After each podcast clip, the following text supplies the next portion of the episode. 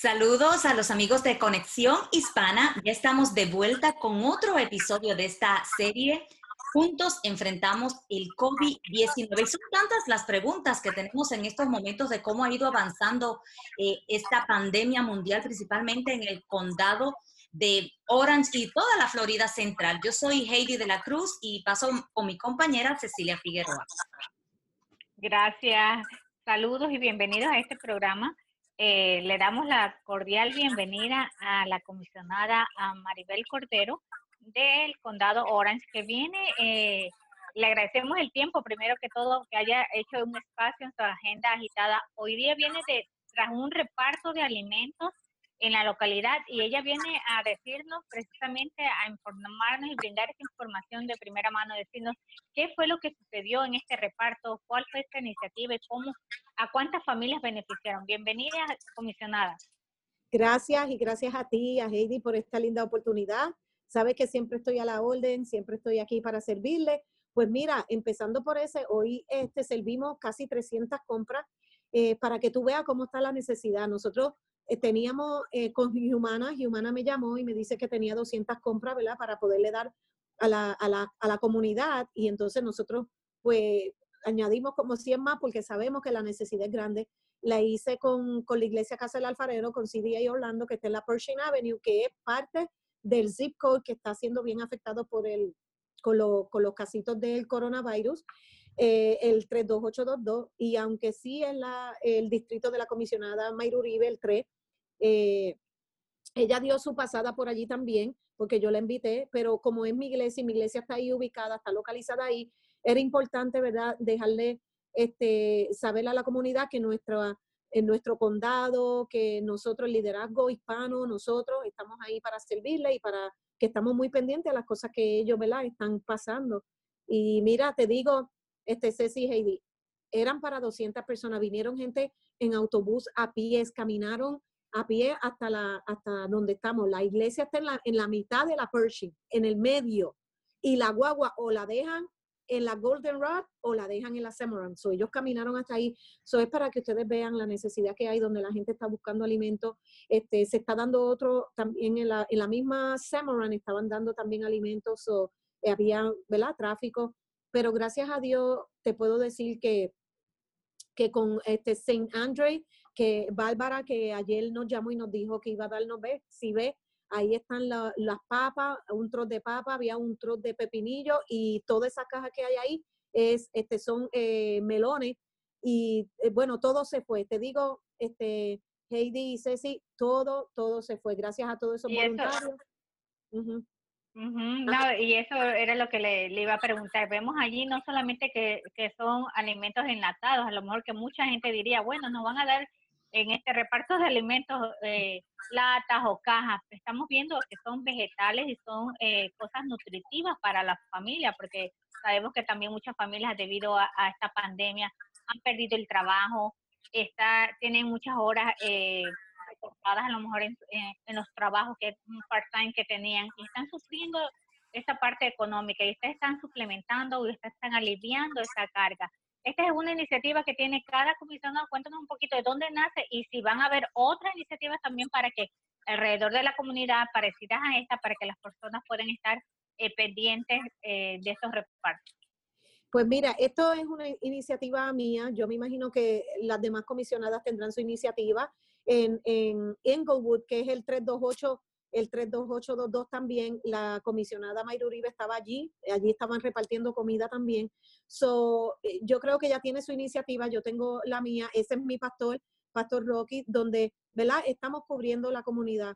Eh, esto, tú sabes cómo, cómo, cómo yo soy, Ceci y Heidi, yo soy bien pro la comunidad. A mí me gusta, ¿verdad? Eh, si estoy aquí como líder, yo quiero ser un buen liderazgo para la comunidad, no para otras cosas. Y ahora que tenemos, estamos en crisis, que tenemos unas necesidades tan grandes, pues todo lo que a mí me dan, yo lo voy a dar para la comunidad. Todo, todo. Yo no digo que no, yo, ok, ¿qué necesitan? Pues vamos. Y rapidito estamos, ¿verdad? Para servirle a la comunidad. Qué bueno. Y comisionada, ¿cómo están eh, desarrollando la estrategia de distribución? Eh, ¿Están requiriendo a las personas que llegan a estos lugares, a estos centros de acopio, alguna identificación? ¿Cómo, es, cómo es la dinámica? Y si tienen pues también un horario establecido. Muy buena pregunta. Hoy era registrado todas las personas, como eran poquitas, ¿verdad? Y yo sé que la gente, pues, si uno dice que hay compra, vienen, hay compra para 200 y vienen 500 y eso no queríamos que pasara. entonces, todas las personas, las 200 compras que este, donó Humana y con los vegetales que, que donaron en Saint Bárbara de Saint André, pues con eso nosotros hicimos casi 300 compras. Entonces, lo que hicimos fue que registramos antes, para que así la gente pues no se quedara esperando o cuando entraran no le dijéramos, pues mira, ya se acabó, no hay. ¿Sabes? Las personas estaban registradas y ya estaban, ya tenían la fe de que iba, le iba a tocar su compra porque se habían registrado. Ahora, en mayo 11, yo tengo otro ahí con Orlando Dream Center y con Second Harvest, ahí mismo en la iglesia con el pastor, donde no, ese no es, este, ese no es registrado. Eso usted llega y es, ¿verdad? Ah, first come, first serve y hasta que dure. Este, usualmente Second Harvest no, nos trae casi 30 mil libras de comida y eso da por lo menos para servir de 800 a 1000 personas o esperamos ¿verdad? poder servir a más personas ese día. Ya ese día no se registran. Ese día lo registramos cuando entran en los carros, ahí mismo lo escribimos y lo, lo registramos, claro, para tener un conteo, ¿verdad? De la gente que estamos sirviendo y para que haya evidencia. Pero esa es la dinámica. Si la, si las compras están contadas, pues se hace bajo registración para que la gente no espere, ¿verdad? Venga a buscar y no haya. Eh, pero cuando hay para todo el mundo, hasta que, hasta que den. Y nos gustaría preguntarle también ¿Cuál es el sentir de esa comunidad? Usted ha tenido a lo mejor la oportunidad de hablar con ellos, eh, digo, manteniendo, eh, manteniendo la distancia y ha, o ha recogido el sentir eh, de ese distrito. Cuéntanos un poquito de qué es lo que dicen o cuáles mayor, las mayores de las preocupaciones en este instante. Pues, Ceci, muy buena pregunta también. La mayor preocupación que tienen, mira, es lo económico. Ya tú sabes que hay, hay personas que ya más de un mes que no están trabajando, ¿ok? Porque esto empezó desde marzo y ya estamos casi, casi a final de, de, a mitad de abril, final de abril, y mucha gente no tiene ese ingreso. Lo, el desempleo, eso es un desastre. So, están bien ansiosos esperando, ¿verdad? El, el, dinero de desempleo que tampoco llega. Eh, eh, lo, lo, que envió el presidente, ¿verdad? De, de de externa, el estímulo, eh, exacto, eso sí le ha llegado a bastantes personas, este, pero que han podido pagar la renta, que es lo que me han dicho, han podido pagar la renta y, y pagar uno que otro bill aquí. Pero sí, el sentir es ese, es el miedo, este Ceci, y, lo, y, y tengo que decirlo, es el miedo, es la ansiedad combinada con pánico, eh, con un pánico de miedo, eh, donde qué voy a hacer, ¿verdad? Para el mes que viene, cómo voy a pagar, me van a sacar, eh, dónde consigo trabajo, dónde consigo un ingreso para pagar todos los biles, carros, seguro, ¿verdad? Y, y, eso, eso es lo que tiene a la comunidad bien ansiosa.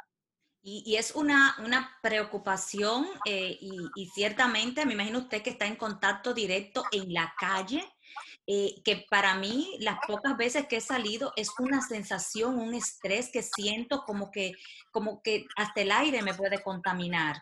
Entonces, eh, el, hecho de la gente verse obligado a ir a hacer una fila a recoger alimentos, se nota justamente en estos casos la necesidad de la comunidad.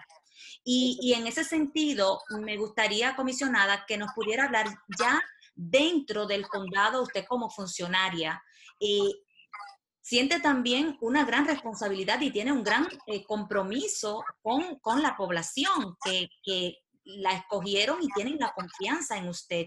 Y hemos visto, por ejemplo, el tema del español. Que, que, se ha resuelto y qué bueno, nos alegra mucho porque hay una comunidad hispana muy amplia y que estaba muy, muy desinformada. ¿Cómo usted está llevando a cabo esa información para que llegue en el idioma, verdad, de, de esta comunidad migrante que la sigue? Sí, este, eh, gracias, Heidi. Eso, ese tema es bien caliente ahora mismo, vamos a ponerlo así. Tuvimos una rueda de prensa el, el martes, ¿verdad? En mi distrito. Y sé que muchos pues han dicho, ah, pero la pusieron a hablar el, el miércoles en la rueda de prensa y no, y no habló. Pero no fue que no hablé, es que a mí me tocaba hablar después de Doctor Pino y, me, y él me preguntó, y lo que me estaba preguntando del Tax Force, ¿verdad? Que es la fuerza económica que él está, este, desarrolló, ¿verdad? Lo de, lo de el comité del desarrollo económico, de recuperación económica para nuestro condado, donde se, estaba hablando, pero eh, Ilia, la asistente de él, eh, lo interpretó muy bien, ¿verdad? Ella dijo todo lo que él dijo literalmente hablando y fue una dinámica bien chévere y nos ponemos contentos, ¿verdad? Quiero decir que estoy contenta con el alcalde, este, con Ilia y con todos los demás funcionarios donde están tomando en consideración nuestro, ¿verdad? Nuestro idioma, nuestras raíces. Tú sabes que tenemos un por ciento bien alto de hispanos en el, en el Central Florida completo y es bien importante que ellos entiendan. Cómo es que se, cómo es que se está, qué es lo que está pasando y cómo es que se está corriendo el gobierno. ¿Qué yo hago? Heidi, pues fíjate, ah, después de cada rueda de prensa, yo lo que hago es que hago mi propio video donde hago un resumen completo de lo más importante que dijo el alcalde. Él lo dice en inglés, yo lo digo en español. Pero sin olvidarme, ¿verdad? Que yo tengo en todo mi distrito también personas americanas, personas este, que hablan otros idiomas, donde también ellos tienen toda la libertad de llamarme, ¿verdad? A la, oficina y con mucho gusto lo vamos a poder ponerlos al día. So, es bien importante siempre darle el mensaje a todas las personas, ¿verdad? Porque nuestro, como estábamos diciendo en la red de prensa, nuestro condado es diverso. Nosotros tenemos una diversidad y nosotros tenemos que, ¿verdad? Ir, eh, ¿cómo es? Proveer según esa diversidad que tenemos. Y en este caso, pues, el español es bien importante y estoy bien contenta que se esté hablando español en, la, en las cámaras.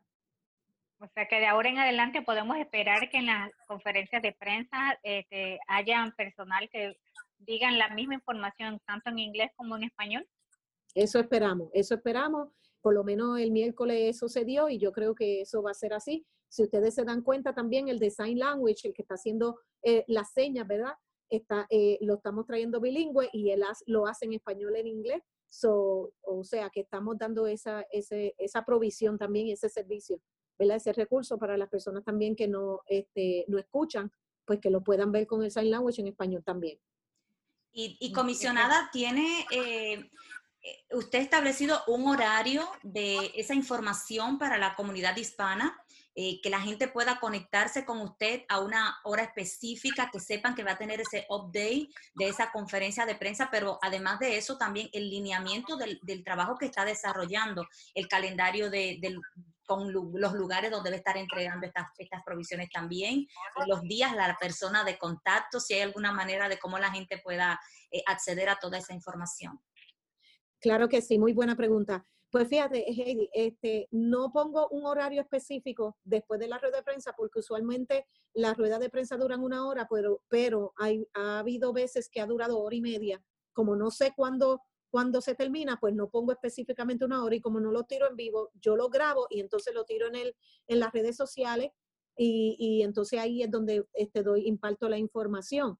Otra cosa, cuando yo estoy haciendo, además de todos los eventos que estoy haciendo, que, que tú sabes, lo hacemos en flyers y lo tiramos en las redes sociales, yo me comunico con, con la media, con ustedes, con la radio, con, con, los diferentes canales para proveer la información para que toda la, toda la comunidad se entere de lo que estamos haciendo. Sí, de, de hecho, eh, estoy aquí compartiendo eh, una de las transmisiones eh, suya. Veo que, esta es la, eh, una de ellas, ¿verdad? Pero sí vemos que está haciendo el ejercicio de también de ser un poco más dinámica en las redes, porque esto es importante lo que está ocurriendo hoy día. La tecnología es la herramienta principal de comunicación de cualquier político, de cualquier funcionario público. Y si no utilizamos estas herramientas, realmente el mensaje nos va a llegar. Y, y, de hecho eh, hay un gran porcentaje, creo que es más del 80% de la población que está es con el celular en las manos. Eso es correcto. Y, y es de todas edades. Mira, este, tú sabes que ahora como, como hace, este, tiene Hispanic Federation, que también ellos tienen un curso de Tecnoabuelo, que se llama Tecnoabuelo, y, y mira, ese curso yo eh, los he llamado y, y, y, y, los han dado para, para los seniors, en grupos de seniors donde le están enseñando para que puedan, este, ¿verdad?, accesar a, lo, a la a las redes sociales, como tú dices, para que puedan textear, para que puedan hablar en este tiempo ahora mismo con, su, con sus nietos, con sus hijos, que se pueda ver, ¿verdad? Por, por FaceTime. So, mira, esto ha sido tremendo, tremendo, tremendo, esta ayuda eh, eh, de Tecnoabuelo que se le ha dado, que es un programa. Completamente libre de costo para los seniors. Y lo que tú dices es correcto, hasta los seniors, los niños, todo el mundo están accesando las redes sociales para, para poder enterarse de las cosas que están pasando. Tienes toda la razón y pues es el mecanismo que estamos usando ahora, como tú dices. Sí, y antes de, que Cecilia haga la próxima pregunta, quiero aprovechar Para eh, la gente que se está conectando a través de Facebook, ya yo he estado compartiendo esta transmisión en mis redes y invitamos también a los amigos que puedan también compartirlo a través de sus redes. Quiero saludar a Mariangi que nos está enviando un, un saludo, Mariangi Rosario. También está Claribel Martínez Marmolejos, que es representante eh, en la alcaldía de San Juan, en Puerto Rico, que está ahí conectado con nosotros. Eh, también está Penélope Ventura, saludos Penélope, Yasmin Nar, Héctor Rafael, Dominga Morales, desde Puerto Rico, Providencia Dávila, Federico López y muchos otros. Muchas gracias por eh, comenzar a conectarse con nosotros con toda esta información para nuestra comunidad hispana. Si tienen alguna pregunta también, pueden formularla y con muchísimo gusto se la vamos a hacer a la comisionada. Cecilia. Claro, claro. y yo quería preguntarle a la comisionada, estamos en un momento eh, crítico, muy, hay una controversia. Muchos dicen, eh, ya es hora de reabrir, ya es hora de volver a la normalidad, abrir los negocios completamente, las playas. Hay otros en contra y, justificando también que la cifra eh, todavía está a un alto riesgo, la cifra de, los riesgos de, esta pandemia. Entonces, eh, eh, ¿cuál es su opinión? ¿Estamos en, estamos en un momento que podemos reabrir los negocios, podemos volver a la normalidad o todavía debemos tener ser prudentes y esa calma va a ir en fases? Cuéntenos un poquito de, de, lo que va a ocurrir aquí en el condado de. Qué bueno, muy buena pregunta y eso es la pregunta del día. ¿Cuándo va a abrir el, el condado? Pues miren, en la última rueda de prensa el alcalde dijo que se va a hacer gradualmente, se va a hacer por fase. ¿Por qué esto, este, Ceci? Porque es bien importante tener, y esta frase que él dijo me encantó y la voy a decir aquí ahora. Él dijo, ¿para qué vamos a tener una finanza saludable si tenemos un pueblo, una comunidad no saludable? Tenemos que bregar primero con la salud y la seguridad de toda nuestra comunidad, de nuestra población, antes de abrirlo. Y aún si él quisiera abrirlo hoy, todavía él tiene que tomar unas medidas antes de querer abrir el condado. Tú sabes que desde el principio se dijo que todo iba a estar cerrado hasta abril 30, ¿te acuerdas? So, se espera, yo espero y yo creo que mayo 1 será la primera fase donde va a abrir y yo creo que lo que van a abrir son las primeras las personas o los negocios este, que no son tan eh, conglomerados con gente, ¿verdad? Este, yo no sé si se van a abrir ahí de una vez los restaurantes. Eh, yo lo único que, pues, eh, en mi humilde opinión, eh, cuando hablaba así con, con, el alcalde, le dije que, que, sería bueno que si él va a hacer eso, ¿verdad? Y lo va a abrir gradualmente porque también las oficinas del gobierno están abiertas, pero están abiertas para el, la, el empleo, para los empleados, no para la comunidad, ¿verdad? Y entonces, como no está abierto para la comunidad, pues entonces hay cosas que sí se hacen, hay otras cosas que no se pueden hacer porque la comunidad no tiene acceso. Entonces, lo que yo solamente le sugerí fue que entonces pusiera una orden donde todo el mundo tiene que tener máscara, donde si, si usted, si va a abrir un restaurante, si el restaurante cabían 120, que entonces abran a mitad parcial 60, ¿ves? Donde entonces haya unas mesas de por medio, haya una distancia, un distanciamiento social, que ese distanciamiento social no se pierda. Hay que seguirlo, este, mi gente, porque esto es un virus, esto no es una cosa que vino ahí se fue, una plaga vino y se fue, no, es un virus que tú y yo no sabemos si lo tenemos, porque tú sabes que mucha gente, y se ha dicho y lo han dicho desde federal hasta acá, que mucha gente se ha contagiado de otra gente que no saben que lo tienen, ¿verdad? Por eso es que se le está pidiendo que se hagan la pruebita. So, ¿Qué pasa?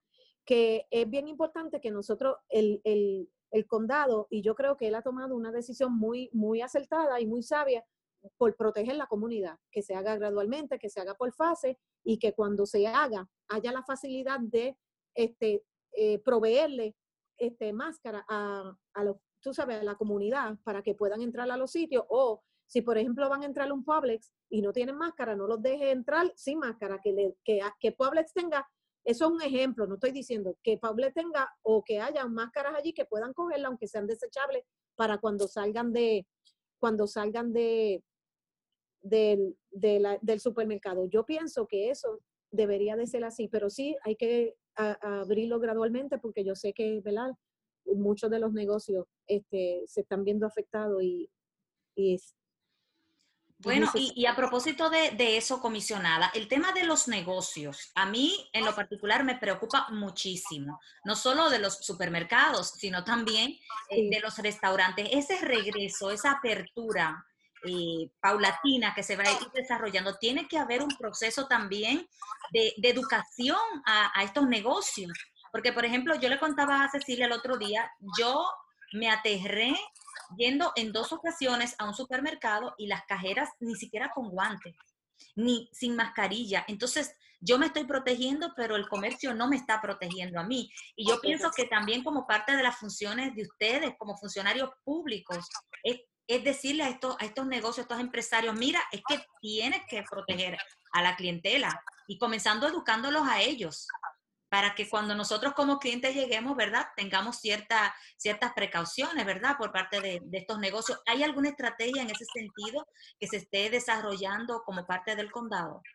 Pues fíjate, Heidi, eso es lo que está haciendo el, Comité de Recuperación Económico del Condado, que empezaron sus su, su reuniones la semana pasada. Bueno, la semana pasada no, la primera reunión fue miércoles, este miércoles que pasó, y se están dando las vistas, o sea, se está haciendo abierto al público porque eso es eh, eh, este, público. Y esas son las estrategias y eso son el proceso por el cual hay que pasar. Eso es lo que ellos están desarrollando en ese comité. Cómo se va a hacer, si se abre, cómo se va a abrir, si, el, si en el, restaurante cabían o caben 100 personas, si se van a dejar las 100 o solamente 50 y salen 50 y entran las otras.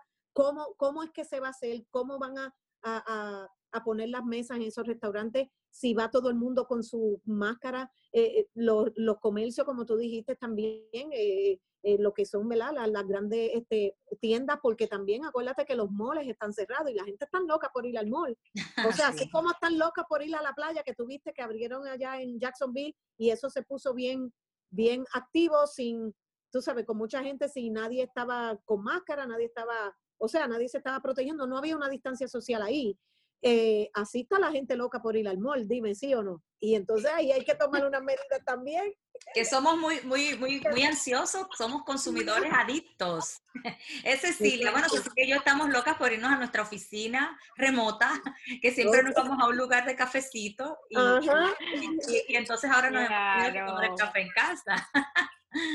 Claro que sí, nos hemos, ah, nos hemos adaptado un poquito, ¿verdad? A, esta, a este nuevo modo de vivir mientras volvemos a, compartir con nuestras eh, familias y amigos en esta, ¿verdad? Este, esto es algo momentáneo, todos debemos recordarlo, que esto es algo que no estaba planeado, que se nos presentó en la vida y que vamos a salir adelante, sea lo que se le presentó durante este tiempo y que vamos a salir adelante. Quiero agradecerle a la comisionada, no quiero tomarle más tiempo, nos, tenemos muchas preguntas, pero entendemos que usted tiene una cita, que van a, a hacer un, una conferencia de prensa ya pronto el condado y queremos respetar su tiempo, así que le agradecemos de verdad todo este eh, valioso tiempo que ha compartido con nosotros esta información.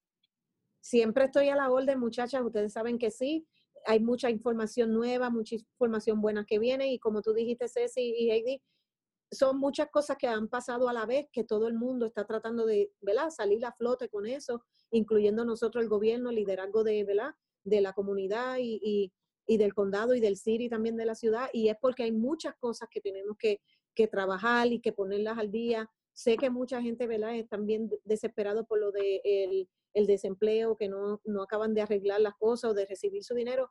Eh, eh, yo sé que eso es a nivel estatal, pero yo sé que muchos de los funcionarios electos están trabajando con eso también y echando presión allá al, al, al gobierno estatal. So, ¿verdad? Yo, yo a veces digo, pues vamos a ser pacientes, pero yo sé que yo tengo que entender también que cuando, cómo se va a hacer el paciente, ¿verdad? Si, si necesita dinero, si financieramente no saben de dónde van a, ¿verdad? A, sobrevivir el próximo mes y también de cómo van a poder, ¿verdad? Alimentar a su familia.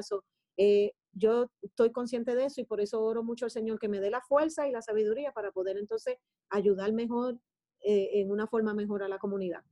Claro, ahí comisionada, antes de, de, que cerremos esta transmisión de nuestro episodio número 8, de Juntos Enfrentamos el COVID-19.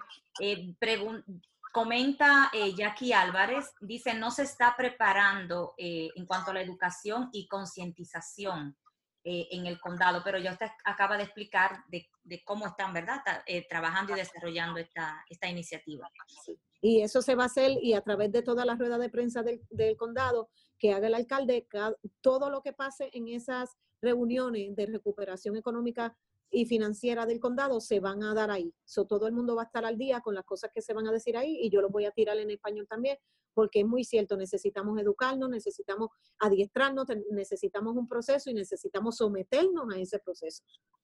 Bueno, pues muchísimas gracias, eh, comisionada. Aprovechando para saludar a Karen Díaz, que acaba de unirse a nuestra conversación. Sabemos que es una persona muy comunitaria y muy, muy solidaria. Acá en la Florida también está Jacqueline Tineo desde Texas, que nos está saludando. Eh, la periodista Dominga Valdés desde Puerto Rico. A Neudi José desde Massachusetts.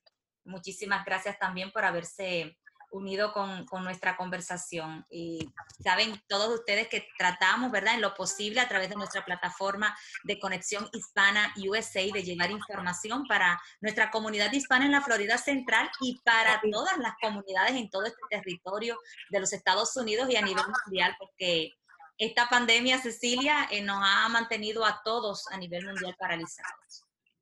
Claro que sí. Pues bueno, les agradecemos su apoyo y esta sintonía. Si puede encontrar esta información y compartirla en sus redes, le agradecemos porque así podemos llegar más eh, con esta, eh, ¿verdad? Con esta, eh, con este contenido para que puedan más gente educarse y saber de lo que está pasando alrededor del condado Orange en la Florida Central. Así que gracias y les esperamos hasta otra oportunidad.